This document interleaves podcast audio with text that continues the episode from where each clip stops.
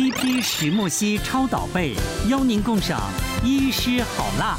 再来是揭露开刀房内幕，总医师开刀量最多。有些人就是我之前看一些报章杂志，就是他们会去控控诉说医生他不是医生帮他开刀，他认为是总医师帮他开刀，因为他可能就是在解释病情的时候是总医师去解释病情。但事实上吼，在我们开刀房里面，如果你是一个很复杂的手术，通常医生一定会要求总医师你要上来。那为什么我们要要求总医师上来？总医师他们的职业就是你在你是准备要考专科医师的前一年，这个叫做总医师。而总医师他们的训练就是要趁这一年拼命的开刀，他有点像跑龙套的医生开开刀医师。他就是从比如说一个一家医院，假设说我们有二十间开刀房，他就从第一间开到第二十间，就这样一直开一直开，反正他活着，他醒来 就这样一直开。所以像我在总医师那一年的时候，我有我有事就是上班，从早上。七点多进开刀房，我一直到晚上十点才结束。可是这中间我只有喝水跟尿尿。但是这样子的一个高压的这个训练之下，它有可能会让一个总医师非常厉害。譬如说呢，像我们在找总医师开刀的时候，总医师这个这个很深，就是他肠道底部很深都看不到的时候，总医师会突然叫出一个很特殊的器械，然后总医师叫上来之后，主治医师还会吓到，哦，有这种东西哦。所以其实呢，总医师是还蛮厉害的。说实在话。那我这边就分享一个案例，就是说，我们之前有一个医生，那他曾经就是开过一台手术，就是一个很小很小的乳房肿瘤的手术，但是因为他很久很久没有开过这一类型的刀，那那种手术呢，一般来说我们出血率出血的机会大概是一 cc 到两 cc，基本上是不出血的。结果那一天那个医生他开刀的时候，居然出血四百。哇哦！然后我们大家都吓到，连我跟你最紧张是麻醉科，麻醉科就是吓得要命，就说奇怪怎么会这样？那他们也不敢说什么，因为基于对主刀医师的尊重，所以他们什么都不敢讲。那这个时候他们只能偷偷的跟旁边的说：“哎，你去 call 那个总医师过来。”开手术的时候，当然大家都知道会划刀，划刀之后电烧，电烧之后会把伤口撑开，撑开我们也会有个腹壁沟，就是那个有点像铁钩一样把它撑开。结果就是助手在撑开的过程中，其中有一条小动脉裂开了，然后裂开之后呢，他就是挡在那个腹壁沟后面，一直喷血，一直喷血，一直用喷的。嗯，那医生那时候当下看到他在在哪里在出血，他就在这边烧灼止血，这边止血，下面止血，怎么止都止不住，就让他一直喷，一直喷，一直喷。就后来总医师一上来一看，哎，你钩子拿掉了。然后助手把钩子拿掉，啊，就在这里啊，指一下，好了，结束了，再见，下去了。这是当局者迷。对，然后当然主刀医师这个时候会很紧张，可是总医师看久了，看多了，就是他可以反应很迅速。所以其实，在坦白说，我们在开刀房内幕，就是一些比较难开的刀，或者是 VIP 的手术。通常总医师都会出现。总医师的全名叫总住院医师，嗯，就是住院医师的最头头叫总医师，嗯，好，为什么这样讲呢？因为其实总医师呢也是打工仔啦，嗯，他就是负责行政的。今天哦，今天这个住院医师上这台刀，这个住院上那台刀，哦，明天谁可以出签进来签出签床，这种行政工作都他都在做。那为什么我要这样讲呢？因为我现在在台北荣总服务，那台北荣总有些老荣民很可爱，他听讲叫总医师啊，他把你当总司令，他就觉得总医师最大的。哦，他要跟我敬礼。我说想说，我说 小小打工仔有个肿嘛，对对对，其实是总住院医师。这个我也曾经发生过很很糗的事情。那时候刚跑医药新闻的时候，然后因为要去医院采访，可是公关就说：“哎，我们的医师都没有空，刚好都没有适合的人。”可是电视新闻一定要马上要做到。他就说：“那我派一个总医师来可以吗？”哦，听到总医师，觉得好大的，找到好开心啊！他就说：“好好好好，可以可以可以。” 结果是很久之后，就是比较熟悉之后才知道，哦，原来总医师还不是主治医师呢。嗯，对。像主任要开刀，也要总医师要能够安排好。哦。可能以前我想大家可能知道，以前曾经有段时间吵说怎么都没有病床，有人球事件。那个时候政府就在抓。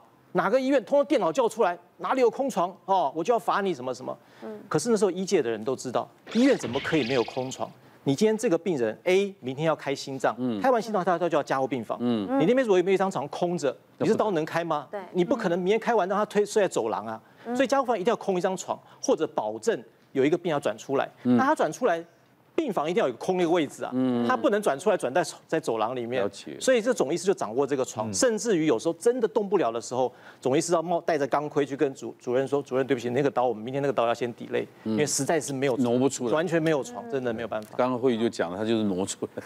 对啊，哎，总医师真的很可怜，我跟我所有的情绪都累积在总医师那里，真的连刷手我都会很生气，哎，就是。你那，你真的压力很大，因为所有的行政部门，然后所有的教学部门，所有的临床部门都会 call 你，只要是有关于外科就 call 你，然后你就是要一直接电话，一直处理，一直接电话，一直处理，还要处理下面这些主。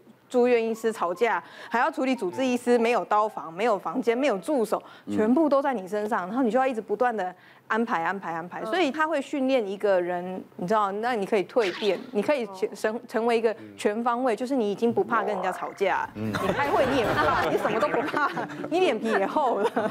所以总医师只需要做一年就可以了。呃，我们通常是一年，但是基本上在总医师的 ending，你要考专科医师执照。可是就是有那么有一些人，就是他可能真的太忙，没时间准备。那如果说真的没有考上的话，他就会再留留下来。哦，就是对。天哪，这个这么累，不管怎样都要考上吧？就 是对。那其实跟军人制度很像，就以前当经防部司令，回来一定当陆军总司令。哦。就马防部司令可能当副总司令。哦。你要必必须经过这个外调，才能回来当总司令。懂。来，接下来看。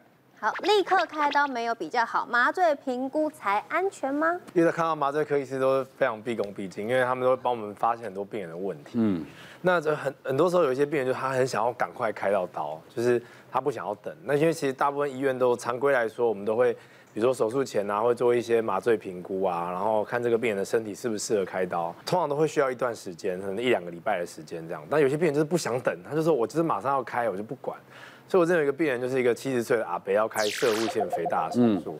那我们就说 OK，阿伯，那我们就两个礼拜之后来手术。那你可能这这两个礼拜你就先去看心脏科哦，心脏超音波都做完，我们确定没问题再来做这样子。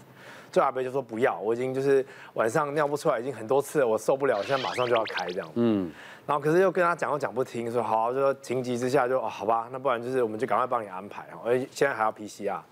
结果呢，我们开刀之前就是也去拜托心脏科哦，可不可以让我们先插个队做个超音波哦，因为阿北要开刀。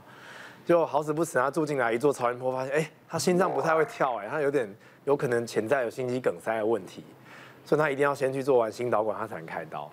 我，所以整个搞了一大圈之后，阿北还是不能开刀。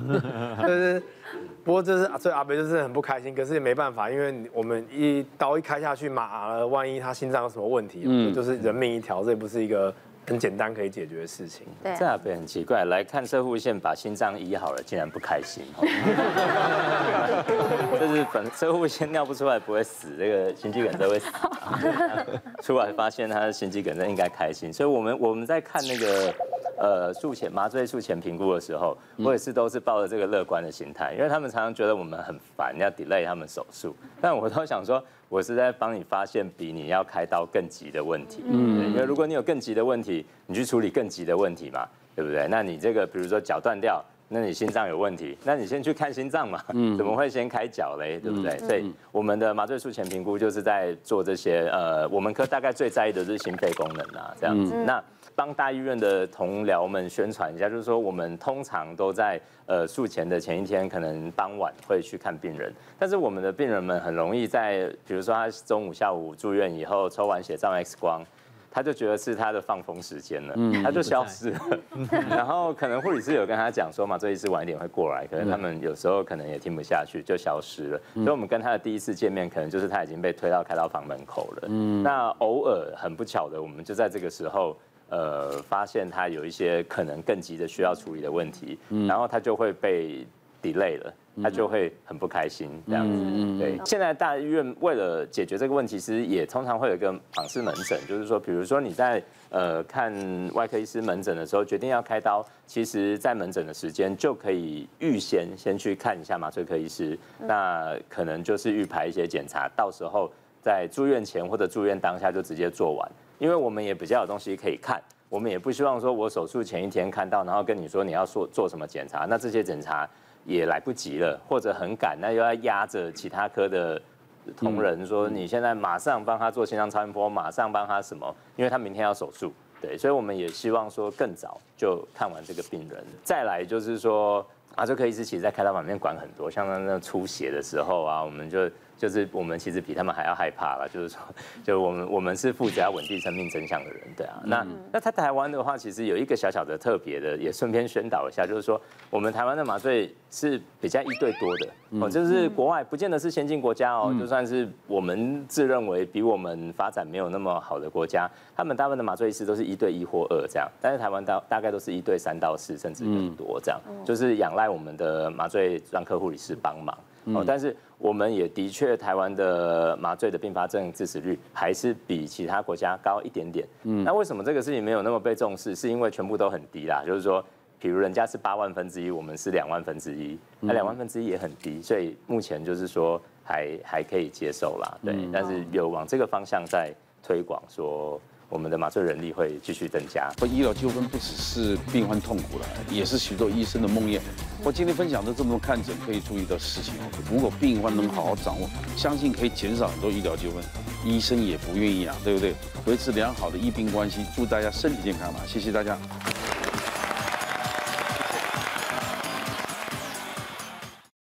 别忘了订阅我们 YouTube 频道，并按下铃铛收看我们的影片。想要看更多精彩内容吗？可以点选旁边的影片哦。